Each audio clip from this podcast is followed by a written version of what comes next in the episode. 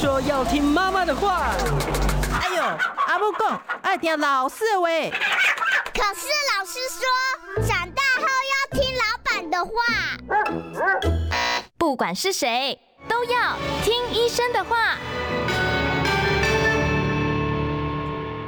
大家好，欢迎收听呢今天的《听医生的话》节目播出啊，我是主持人李雅媛，坐在我身边的应该是我们的老朋友了啊，呃，台安医院啊心血管外科的这个袁明奇袁医师到我们节目中来，袁医师好，嗨，大家好，嗨，袁医师，我们上一次啊，其实这个讨论了一些有关于这个戴不戴口罩的问题，还引发了一波这个论战哦。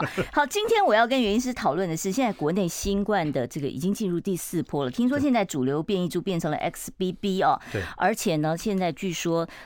感染的人里面哦，就是过去没有得过的，所以我最近很紧张，因为我没有得过。就说这个所谓的首雀族最多哦，那现在这个呃，为什么首雀族会特别多？我不晓得。其实，在我们的观察，我再次强调，新冠肺炎对全人类来讲是个新的疾病。嗯嗯。所以，不管你现在定了什么名词、什么东西，它都叫做形容词，也就是说，它没有个长期被定论下来的东西。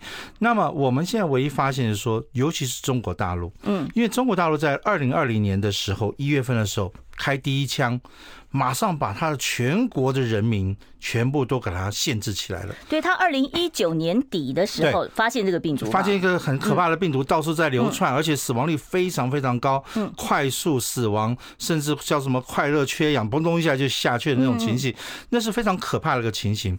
那他一下子就把所有人就原地。不准动，嗯，你敢动，我甚至找人木木头去把你封城，对，动不动封城，然后把你家的门都给它关起来。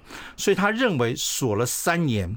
那这个时候，因为发生了一些事情，尤其他们在封门的过程中，发生了火灾，逃都逃不出来，白纸革命对对，那造成很大的伤亡。后来他觉得也没有办法了。那后来也观察了全世界，好像真的在大部分人打了很多疫苗之后，他以前是从上呼吸道马上进入到下呼吸道的疾病，好像又回到。传统的这个病毒的感染，就是仅在上呼吸道这个地方。我这样问好不好？就是说，我们一开始就是第一波呃发生的时候，那时候致致死率很高，很危险啊。然后大家就说，这个病毒是不是它是长驱直入，直接进我们的心肺？而现在就不进心肺了吗？对，应该这样解释啊。大家可能有一直一直有错误的迷思。其实我们身体是每天都跟外界在接触的。病毒无所不在，它就会进来。一进来的时候，只要是身体上一觉得说，哎，这是个怪东西的时候，几个机制会启动。第一个机斗机制是鼻窦，嗯，鼻窦马上就会塞起来。所以你一旦有个花粉，有个什么鬼东西的时候，你马上就鼻塞。鼻塞，鼻塞的时候很奇怪，身体也会做一个什么事情？鼻塞是一个免疫机制啊，哦，是个免疫机制，它马上它堵起来，它让脏东西不要再进去了。那这时候马上它就会流鼻水。然后流流鼻水就一直洗出来，这都是它自然的一个反应。那第二个机制是哪里？喉咙，喉咙扁条线就哦就就胀起来，那扁条线就肿起来，也是这样，就是上面也不要进去，下面也不要进去，但是人很不舒服。所以有些时候你一个人太敏感的。嗯，然后我们受不了，我们就鼻窦去做个手术，两条腺去切除一下。但基本上这两个腺体是保护我们身体的一个很重要的一个腺体。所以当病毒一旦进来的时候，我们通常会认识它，这是坏蛋，所以我马上就会启动，挡住。对，我马上会启动。那启动的过程中，我还会发烧，去去，我讲普通话都是把它烧死、烫死等等。然后或者是我要想办法出汗，借由温度提升来灭这个病毒，它就会躲在那个地方。嗯。这是我们身体上看到任何怪病毒进来的时候，A 流感、B 流感进来的时候，都会去做的一个动作。可是，一开始的时候，大家都不知道说这个是新的病毒。新冠很可怕。嗯，新冠进来的时候，不但这两个东西不启动，这边不启动，它马上过不到一天两天就植入的。到下呼吸道去了。哎，可是人家都说新冠，你刚感染的时候，那个喉咙痛得像刀片割一样，那那那不是代表启动了吗？理论上，它应该是要有这个动作。嗯，但是但是在初期的时候，二零一九、二零二零年的时候，大家发现的情形是，你一旦有感冒的现状。理论上我们就该该保护住，换言之，所有的病毒的感染，大部分都应该在上呼吸道就停住了，就是到到到咽喉这附近就停住了。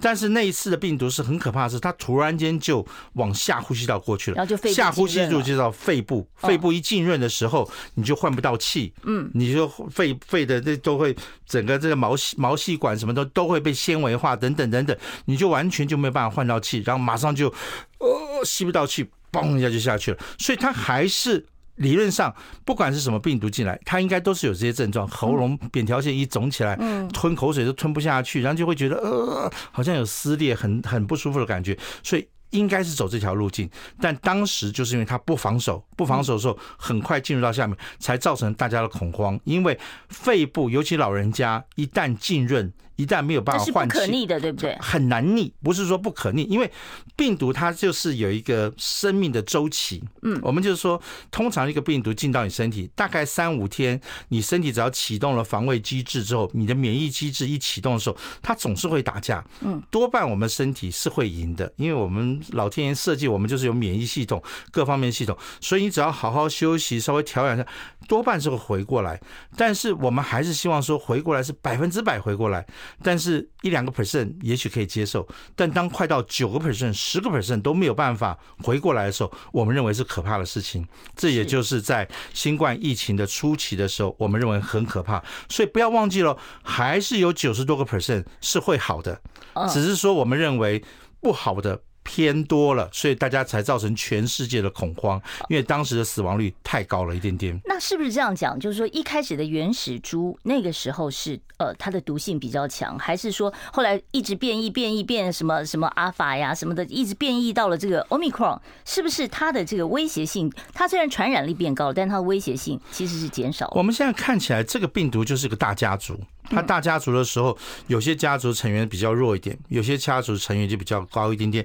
所以从一开始的阿法猪，在 A 开头的阿法猪出来的时候，好像很可怕。后来就哎，贝塔什么好像稍好弱，但轰动又来一个 Delta，哦，又变得很可怕。然后后来又变成什么什么，又变得没什么。还突然间现在又来个 Omicron，那 Omicron 是变成更大的家族，所以它有 Omicron 这个 Omicron 那个一大堆这个英文数字加来加。现在叫做 XBB。对对，所以它就等于变来变去之后，它是变成一个比较，但是它目前来讲，我们在。不管在台湾观察跟全世界的观察来讲，它还是比较倾倾向于一个上呼吸道的一个疾病。上呼吸道疾病的话，我们就比比较不会那么害怕。但是它一旦入到下呼吸道的时候，是我们最恐怖的一件事情。是，那就问一下，呃，袁医师哦，那很多人感染完了这个呃新冠肺炎之后，其实他会咳很久啊。那这个咳很久，是不是就代表说他这个病毒其实已经到了下呼吸道了？他是不是已经心肺功能受损了呢？其实我们在观察的时候，这不是一个定论，但是可以做个参考。这个参考是什么呢？如果是上呼吸道的感染的话，多半就是流鼻水，然后是干咳，嗯，你没干咳，你没什么，你没有什么痰，你你们很痒。很痒的话，你就觉得一直要清喉咙，一直想清喉咙，想清。但它就是在这个附近。嗯。但是如果到了下呼吸道感染，不管是肺炎也好，不管是细菌造成的肺炎或者病毒造成的肺炎也好，它一旦到了下面发炎的时候，它是支气管那边的分泌物就增加了，所以那时候会出现叫做痰。所以刺激性的干咳跟咳出痰是不太一样的，所以有些时候我们在第一线在看病人的时候，也是问他说：“哎，你现在是什么样的情形？”如果说你是单纯的只是喉咙痒、想咳嗽，因为刺激，那那发炎，我通常解释就是说，你可能受伤之后可能有点小结痂，那小结痂变得很敏感，让你很痒，就很痒，就一直想嗯，想清掉，想想清掉它，那那种是。但是如果一旦变成下呼吸道感染的时候，多半你就会出现什么？绿色的痰、黄色的痰、灰色的痰，或是痰，痰就是。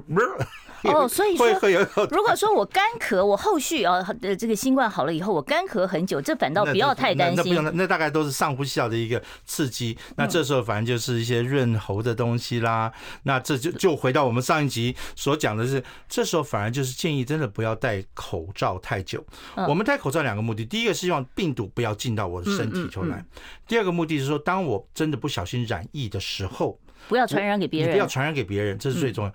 但是问题是，这个东西还是要离开我的身体啊。嗯，所以这时候，你如果真的是染疫了，你真的是，你有时候必须要找一些空旷的地方，四下比较无人的时候，甚至清啊空气清洁可以换气的地方，你反而要努力去深呼吸，深呼吸，咳一咳，把脏东西把它咳出去到空中，因为这病毒都是必须要记住在身体里面，它才能够存久。否则的话，你咳出去没有多久之后，它大概就就会。会死掉的东西。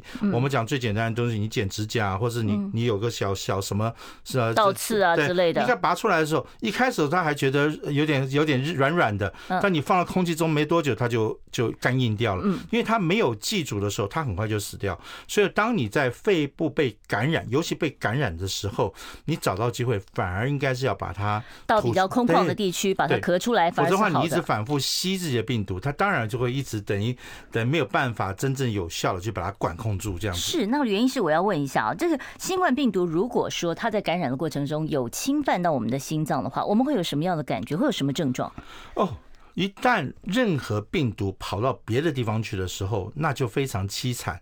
那就像我们有时候形容癌症，原位癌一期，一旦转移出去了，就叫三期、四期，那就很可怕的事情。所以同样道理，它本来是属于上呼吸道的疾病，它突然间跑到下呼吸道的时候，那就更麻烦了。那这时候有些病毒，它不但侵犯你的肺，其实你一旦侵侵犯到肺，就很容易影响到心脏。因为心肺是一家人，我们最主要是什么？心脏把血带回到心脏，从头上的血、脚上的血回到心脏，它下一单位是什么？就要到肺里面去做气体的交换。那气体交换后，干净的血回来了，又要再回到心脏，让心脏再把它打出去。所以心肺基本上是一家人。所以当你肺部一旦感染的时候，它里头都被浸润了，它根本没有办法换气，没有办法换气的时候，这个整个心脏就开始会有塞车的现象，所以轻则就叫心轻度的这个心脏衰竭，或者就说它没有办法很好的去调节。心脏衰竭有什么感觉？哦，心脏衰竭就是以喘来做表现。哦，就是会就是水不用运动都会喘吗？对对对对，通常来讲，当然不运动都喘的话，已经到第四级到非常末期的心脏衰竭。一般来讲是最简单的现象，就是应该是一开始的时候。他会觉得好像运动一下就会开始有点。那种感觉，那就是要是喘的感觉，这样子。哦，所以可能就是心脏功能已经受到一些影响了啊。好，我们要稍微休息一下啊。今天呢，同样的在三十八分之后，我会开放现场的 call in 专线，到时候呢，欢迎听众朋友啊打电话来请教袁医师心脏方面相关的问题哦。我们稍微休息一下哦，待会儿再回到听医生的话。我关心国事、家事、天下事，但更关心健康事。我是赵少康。推荐每天中午十二点在中广流行网新闻网联播的《听医生的话》，我们邀请到的都是国内数一数二的医疗权威，给你一个小时满满的医疗资讯，让你健康一把抓。除了收听以外，还要到 YouTube 频道上订阅 “I Care 爱健康”，按赞、订阅、开启小铃铛，爱健康三支箭，一件不能少。好，欢迎大家回到我们听医生的话节目现场，记得帮我们订阅一下我们的频道。我们的 YouTube 的频道呢，就是 I Care 爱健康啊。如果你找不到的话，你就打个李雅媛爱健康，一定都可以找到我们的频道，帮我们呃订阅、按赞、分享小铃铛啊。这是呃三三者都要哦，不要缺了任何一项。没错。好，是原因是我们刚才讲到了说，如果说这个新冠病毒侵犯到我们的心脏，您刚才讲到说，如果说真的是呃会出现一些喘的这个症状的时候，就要特别注意。我想问一下啊，有一些人他在出现了一些长新冠的症状以后，他会担心说，我是不是已经在感染的过程中心肺功能受到损害？我需要到医院做什么样的检查？啊，基本上长新冠又是个形容词，它不是一个医学的名词，所以千万不要说哦，我落到长新冠。因为你也很难讲说到底有没有关系嘛。因为因为现在来讲啊，这个病毒真的是不太可能，但是大家把这个病毒稍微妖魔化了一点点，好像它是个可怕的巨兽。不是说你得了新冠就一定会伤心肺，对不对？其实我们现在观察到最主要的现象，是因为。这个病毒确实是毒了一点点，而且在初期的时候，又强调，大家好像不认识他，好像以为他是好朋友，但没想到他会造成这么大的伤害，所以它确实是会造成伤害的一个病毒。哈，但是不管怎么样，它的老祖宗是喜欢这个上呼吸道的。嗯，他稍微喜欢下呼吸道，只是他其中几个下后后代，所以不是每一个人都会伤害到心肺的。对对对对，哦，那这时候到了肺以后，他要到其他器官，那更是更是更小的一个族群，那就是不用太在乎他，所以想办法让他先当做他原来是第一最重要，第二重要，它是个可怕的病毒。嗯，我们现在看到的最可怕的事情是什么？嗯，大家染疫之后，尤其在初期哦，在台湾，在台湾尤其。啊，第一个很高兴啊，染疫了，我可以得到保险。然后第二个，我可以放十四天的假，我可以放几天的假。那在放假的过程中，本来我们是希望你隔离，你能够好好休息。但是很遗憾的，我们发现大部分的人在利用这十几天的假的时候是追剧，继续在。在在熬夜，在甚甚至很多人是开会，那在办公室办公室试训啊，对啊，继续啊。他并没有真正的好好休息。其实台风过去之后。当你的房子窗子有点坏掉，甚至房子有点进水的时候，你要给他点时间去清理，要去休息。对，尤其在这个时候，睡眠是非常重要的事情，睡眠跟营养非常重要。但是当时我们发现的是，有些人被隔离了，因为没有没有没有后来支援的人力，所以他在家里头反而吃一些还更忙了，更更更忙的东西，可能吃泡面啊什么，那更不营养的。所以你需要修复的东西都没有跟上去，你真的。需要好好休息的都没有跟上去，照样喝咖啡，照样喝刺激性的东西，那甚至有些人还照样抽烟或什么，这些东西都是导致你一个病毒感染之后，你没有办法好好复原的很多原因。所以通常当有一个病人说：“哎，我有所谓的长新冠或什么东西”，我们通常就要马上先回来追他，你的生活起居做了什么事情，你怎么样善待了你这一次的病毒感染，你有没有好好休息？啊，很多人说没有，那这个还可以再补吗？如果说我那个时候没休息好，我现在再补休息可以吗？啊，很难，就有一点辛苦，但总不总是看你的年纪，越年长的越麻烦，越越年少的反而是很 OK，但就是你要给自己一段时间，所以我们常讲说。当你在在得到之后，第一件事情，我不是跟你讲了吗？有些时候你要到窗台那个地方，可能要让新鲜的空气进来。嗯，每一天你家里头要大概清一次左右，要稍微灭毒，因为你会咳嗽嘛。嗯嗯。咳出去地上可能就会有。你要拿漂白水洗。你要稍微稍微清一下，你要做一些这些动作，而不是躺在那边看追剧啊。反正好不容易得了几天假，我继续或者我继续在工作上面去劳累。那这样的话，你身体没有办法修复到，没有修复到的时候，你却讲说哦。啊，时间到了，我得回去上班了，更忙。那你身体就像你，你这个脚扭到了，那肿起来了，你却没有让这只脚休息，反而继续在走动，继续在活动的话，那。时间到了还是不会好，就是会一直会不好，所以这是我们大概观察到一个很大的情形。就是你之所所以说人家是呃，也许转阴了就没症状了，但你转阴还有症状，对，那很可能就是你在这段时间里面休息的休养的不够。对，那另外还要问一下，新冠闹了三年多，其实第二年开始这个就有疫苗可以打了，然后呢，大家就开始一剂一剂一剂打，有人最多打了六剂哦，搞不好还有更多的。然后像我自己也打了四剂，另外还有一些老人家就就加打了这个肺炎。炎链球菌啊，流感疫苗啊，还有带状疱疹疫苗，全部都在两年内打完，这样 OK 吗？呃，我举个例子，大家就可能听懂了。我上次有一个大概八十出头的一个老太太吧，嗯，她就是该打的疫苗都打了，大概四剂，很乖啊，全部照打啊，对，结果不幸马上染疫了，又染疫了，所以她气得要死，气得要死，马上吃了抗病毒药物。抗病毒药物一吃之后，他就觉得说：“哎呦，怎么少了？我打了四剂还染疫，又吃了药也不好。那我我我听说要肺炎肺炎链球菌也要打，要赶快在家打，赶快打。然后说：哎呦，糟糕！现在是流感疫苗的时间，流感疫苗也打。对，后来又广告说最近我们要打带状疱疹的疫苗，啊，他又去打。短短时间内，大概一个月内吧，打了四种哦五种疫苗，四五种疫苗，很多疫苗。后来心脏衰竭进来了。哎呀。所以这个会不会造成，就是你免你这么多的这个疫苗打进来以后，会不会造成你免疫过度反应啊？当然会，疫苗这东西它就是一个灭毒的一个，它它还是一个侵略身体的一个东西。我常讲说，你会喜欢双台。三台、四台的那个台风同时进到台湾吗？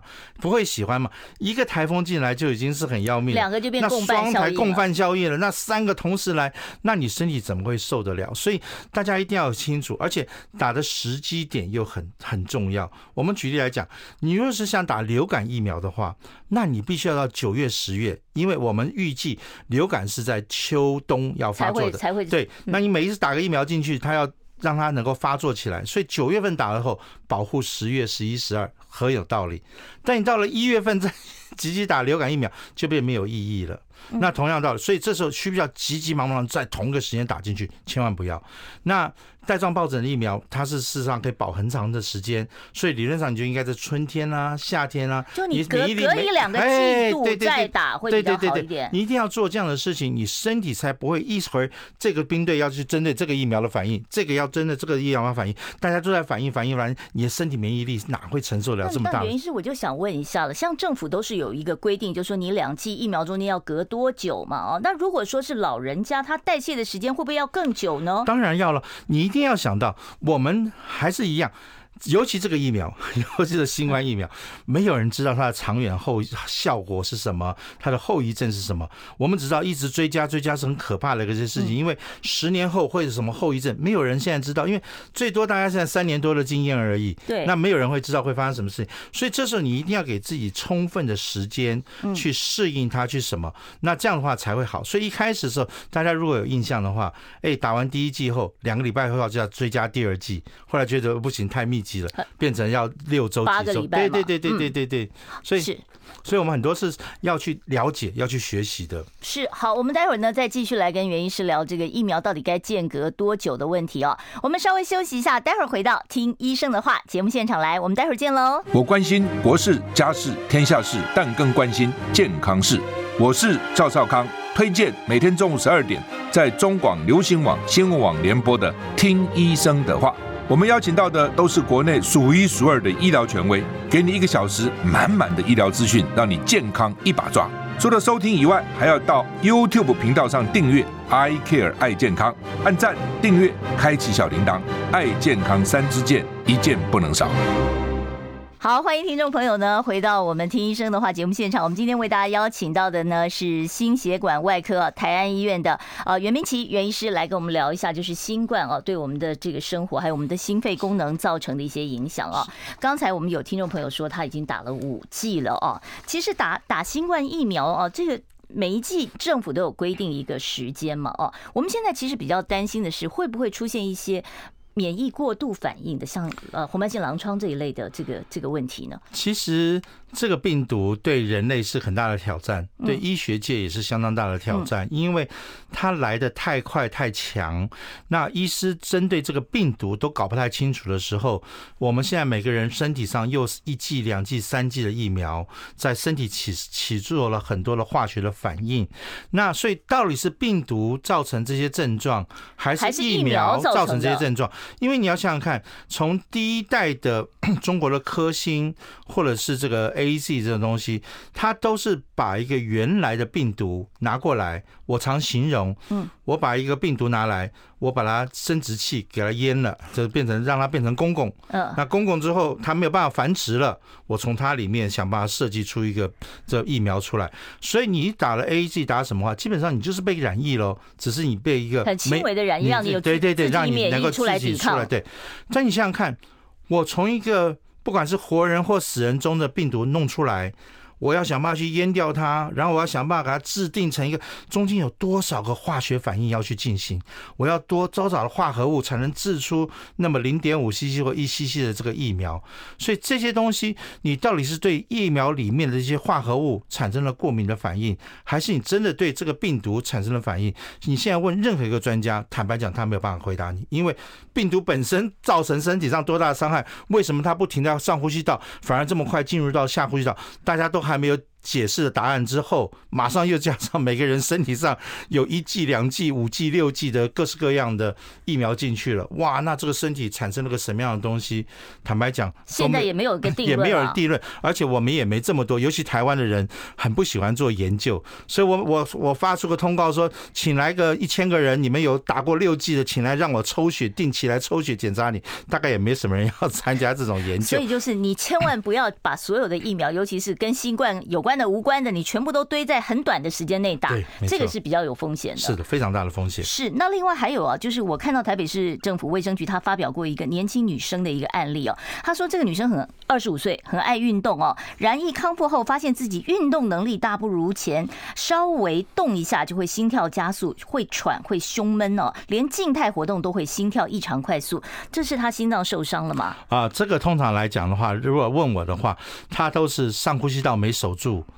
有点到下呼吸道感染了。哦，也就是说，这个新冠病毒理论上应该在上呼吸道。但它有浸润到下呼吸道，所以它肺有一点受损。有点受损的话，肺就会就会有些时候就看它受损在什么地方。有些人浸润很严重的时候，像有一些呃，真的是被染疫后，它会肺部快速的纤维化，纤维化就很可怕了。纤维化的话，纤维化是没有办法再恢复的，对不对？嗯，就看严重程度。有些时候非常严重的时候，肺一旦纤维化，它根本没办法换气，而且它肺会很高压。也肺高压就是说，肺高压很危险的，肺的高压就是代表血管压力很大，所以我血液根本很难过去，很难过去后，它又纤维化的话，它根本没有办法做气体交换，所以血过去不容易过去，又没有办法做气体交换，就会很喘。那这类病人的话，当然我们认为。肺部是个很大的个器官，嗯所以你就知道有些肺癌我可以切掉一肺肺叶，那甚至车祸什么东西，我肺有再生功能吗？当然有，所以它就是，所以你才说你可以捐肺，你可以捐赠肺脏，你可以做肺脏移植，你甚甚至癌症的时候，我可以切掉一一部分的肺叶，你都能够很好的恢复过来。所以你一定要让你的肺部能够想办法恢复，那想办法恢复不外乎就几件事情。像太极拳这样的运动，缓和的缓和，你要慢慢的让深呼吸，吸气，吸气的时候还不能急促的吐吐出去，你必须要吸气吸到饱。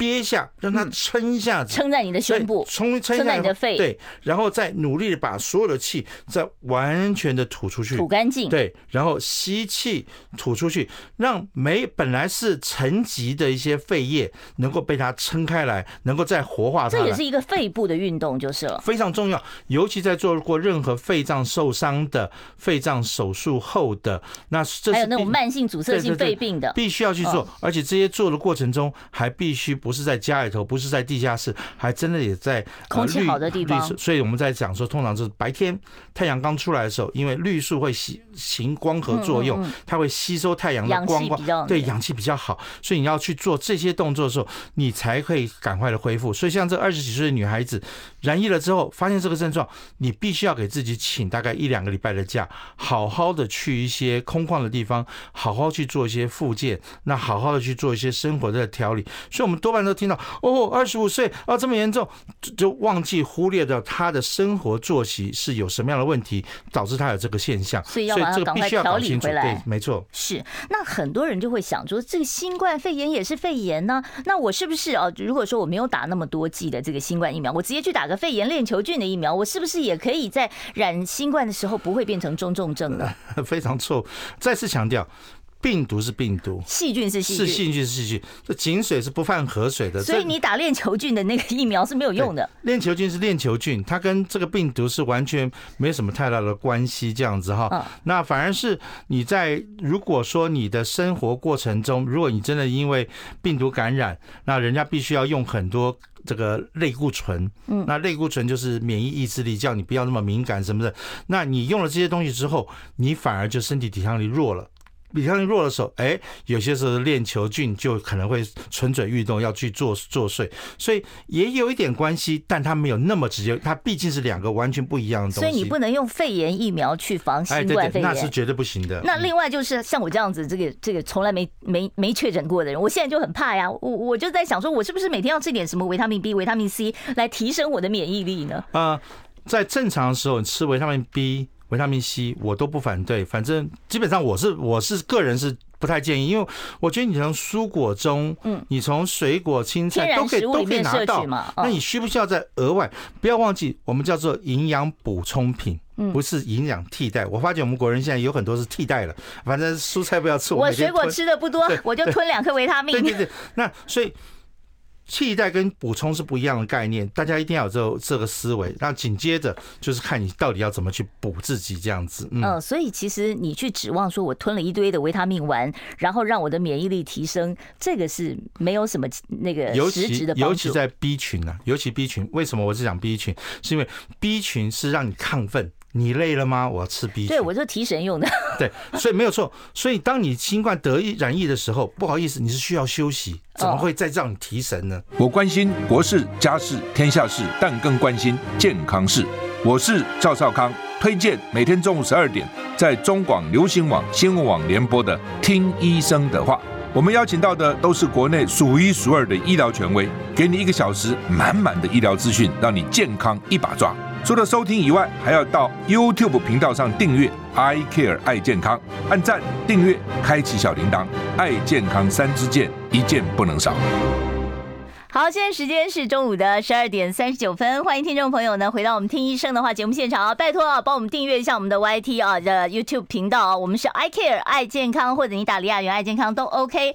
我们今天为大家邀请到的是我们的老朋友啊，台安医院心血管的主治医师袁明奇袁医师到我们节目中来。我现在要开始准备开放我们现场 call in 专线零二二五零九九九三三零二二五零九九九三三，有心脏方面的问题，欢迎大家打电话来请教我们袁医师哦。好，我们接。第一位听众朋友电话，喂，你好，请说。喂，你好，哎，你好，哦，我想请教一下哈，嗯，新冠要是染上的话哈，嘿，我们怎么知道染了新冠？要怎么才会容易染上？好，然后呢，几岁的人，就是说，假如说是要几岁的人比较会容易染上，要怎么样预防？然后说，哦，这个问题很多哎，啊啊，问题有点多，我们听原因是怎么建议？没问题，我跟你讲哈，嗯。每个人都会染上新冠，因为这个疾病在全世界都还是大问号。你为什么会染到？没有人知道。七亿人得 过。对对对，所以只知道说它是个很可怕的疾病。那么任何疾病，我尤其是在病毒的感染，病毒多半是跟免疫力有关系。所以你不想被感染到，那就是作息一定要正常。嗯。尤其就是说，我已经知道气象台一直跟你讲说台风要来了，台风要来了，你这段时间就要准备嘛。嗯。你这时候就要吃好一点。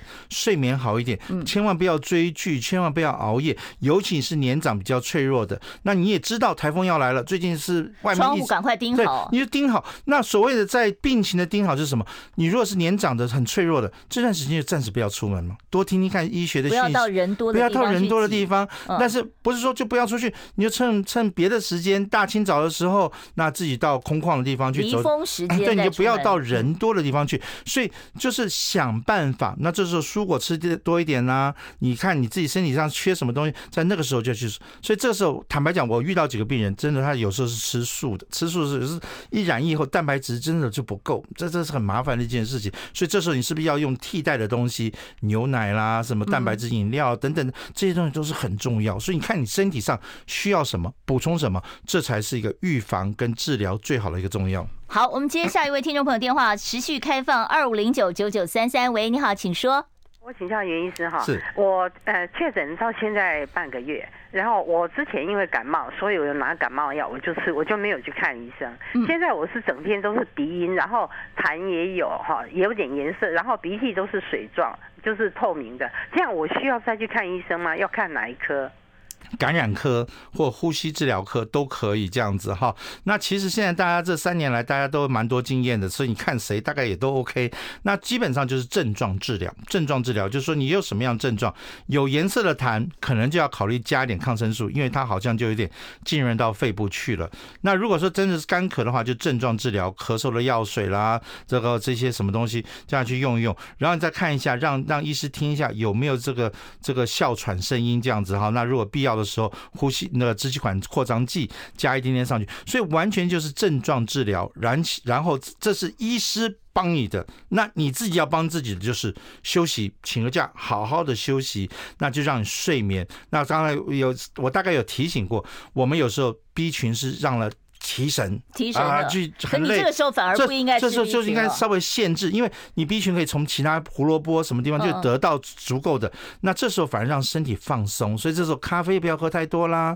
那么 B 群可以摄取，让稍微控制一下子，你不要太亢奋，你千万不要太睡觉你就去睡觉，对对对，不要再硬撑。对，让身体好好休息。他确诊已经半个月了，所以也没有什么病毒药物的这个问题了。很多人都是这样讲，但是因为很多人是前面根本就没怎么好好休息。哦。有确诊之后还是很忙，这样甚至很多老板说没关系，你戴口罩继续来上班，这都是我通常是非常不建议的一件事情。嗯，好，我们接下一位听众朋友的电话。喂，你好，请说。午安，医生好。是。呃，请问那个我我打了三剂莫德纳疫苗以后哈，哎，就发现头头脑袋里面好像装了一块大石头一样，非常的难过，呃呃，而且也睡不着，失眠。哦，那您是打完多久了呢？我后来我去看医生的结果是，肺照脑波只是一条线，然后做核磁共振共还有断层扫描，发现颅内哈那个。那个那个医生跟我讲说，奇怪，你的脑内怎么一根一根的白色柱状体？那个是什么东西呀？啊？哦，好，我们听听看，袁医师什么建议啊？我跟你讲哈，呃，莫德纳是一个新的药物。坦白讲，它长期会造成你什么样的生反应，我们真的不知道。我们只知道在初期的时候，有些人打很明显的反应，因为这是新闻，所以就哇被大做，所以大家有时候很可怕。但通常我都认为身体没有这么脆弱。哎，我记得那时候就是我，我像我自己打，我就高烧嘛，高烧高烧几天，手痛好几天，然后然后一点高烧，因为身体也是产生那个反反应，头痛什么的。那你的身体应该都会抗衡掉，所以所以大家也不要说啊，这么一细细的东西就把我震垮了。那有些时候我反而是说恭喜你，真的是恭喜你。为什么病毒这么一细细就把你震垮了？如果你真是在二零一九年末、二零二零年初在武汉、在美国纽约、在法国什么地方的话，你就是倒下的那个人。那很可怕的事情，因为你的抵抗力太差了。所以这个这也不见得跟疫苗有绝对关系嘛，对，没有错，没有没有，对不对？就是说你的恐慌、你的焦虑，可能你应该是说我身体很强壮，我是那个幸运的九十 percent 的人，我不是那个十 percent 的人，我绝对可以克服你这样子。那更何况你是疫苗而已，这小小的疫苗，我一定可以克服你。那么这样的话，想办法让自己心情各方面先强强硬起来，这是在添加一些营养。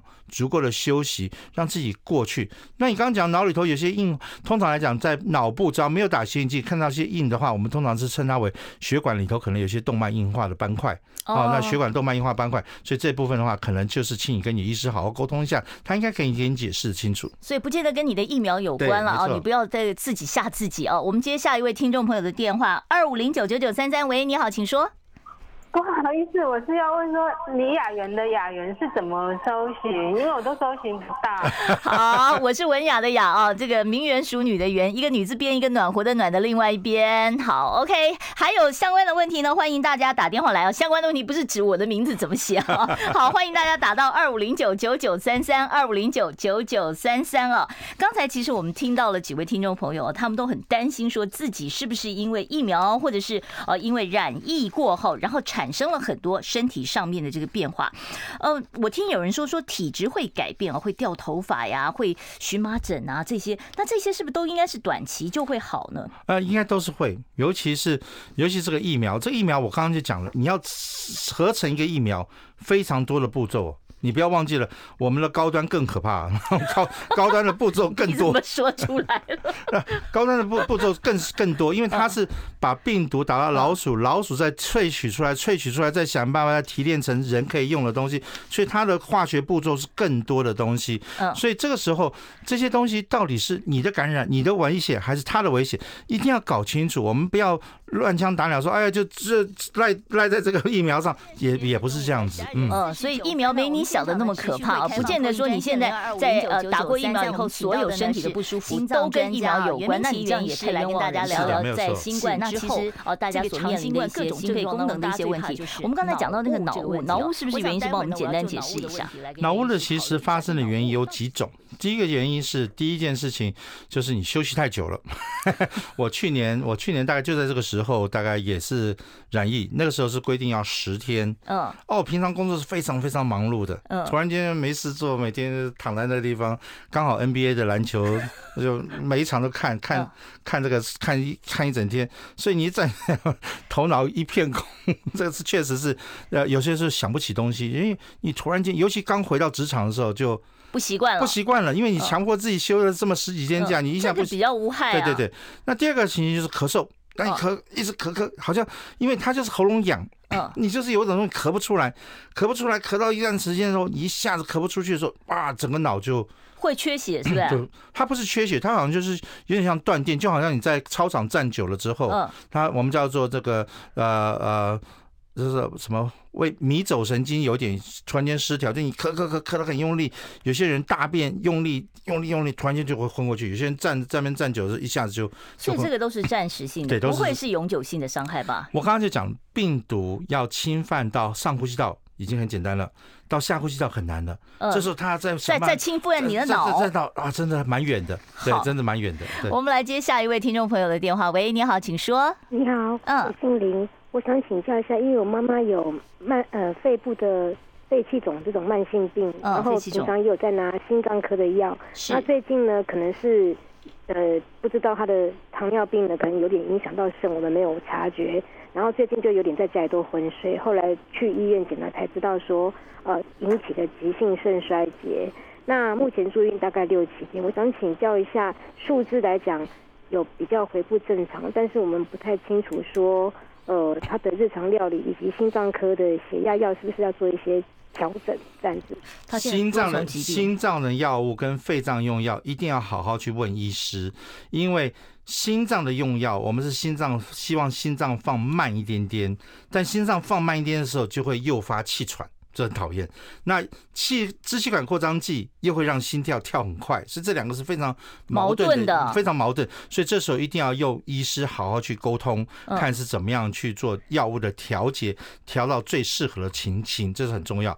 那么你如果同一个时间糖尿病又造成肾脏衰竭等等的，那这时候又要跟医师讨论的很清楚，因为肾脏一旦衰竭，哇，那糟糕了，心脏的调节水分更困难了。它本来是绕一圈后小便会出来点水，都是联动的，它都是联动在一起，所以当它全部在一起的时候，就非常非常麻烦。你一定要赶快去跟你的医师沟通清楚，我怎么样来帮助你。这样，所以你一定要呃帮令堂哦，把所有的这个药单哦，还有跟你啊这个医生所有开的药，全部给你的主治医师看一次，一个一个去搭配看一看。甚至有些在大一点的医学中心里面的时候，他们是有叫会诊科，叫做共同带两三科的医师同时坐在这边一起来看，否则你自己到这一科。又到内科，每人讲的都不太一样，传的话也不太一样，所以有些它叫做整合医学，所以有些医院叫做整合医学科，你可以到那边去好好整合一下子。嗯嗯，好，我现场呢会持续的开放 call in 专线，但我要先回答一下在 YouTube 上面听众朋友的留言哦。我们现场专线是二五零九九九三三，YouTube 上面呢，呃，现在有听众朋友在问说啊，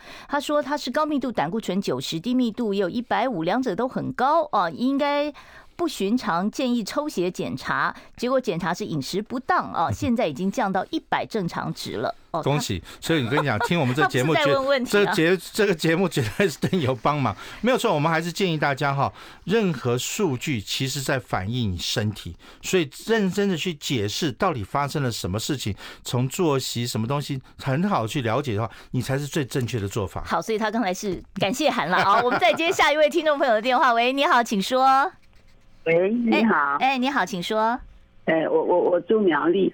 呃，十五年前我是那个甲状腺癌开刀了。嗯。但是，就去年九月我有感染那个新冠病毒。是。然后现在就是从大概差不多四月份开始，我为什么会一直流鼻水，一直流鼻水？我有问医生，医生是讲讲说，因为你这次好像感染以后，就是好像后遗症这样子。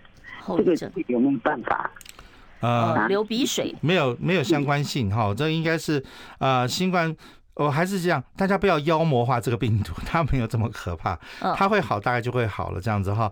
那你一直流鼻水的话，还是看一下你的鼻窦啦，看一下后面那些地方有没有什么特别的异常这样子哈。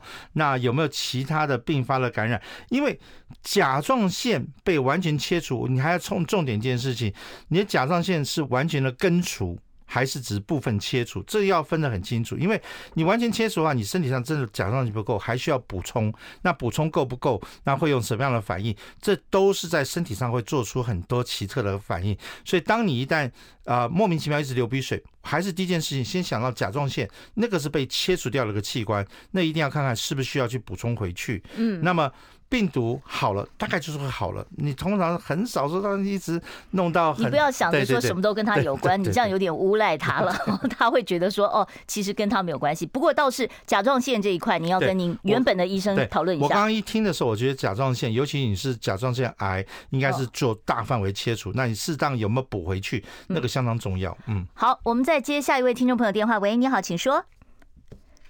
哦，OK，哦，他这个大概已经这这个电话没有等了。所以再再回应刚才阿姨一样，你甲状腺癌的时候，当时有没有做过放射治疗啊？什么东西？那放射治疗的时候有没有刚好放射线有伤到一点点鼻窦或什么，都可能会造成你一些不舒服的感感那个原因。所以不要太轻忽说，哎，就是这个病毒，其实这个病毒没有那么可怕。嗯，好，我们很快的接最后一通听众朋友的电话，麻烦哦，你只有三十秒可以讲了，请说。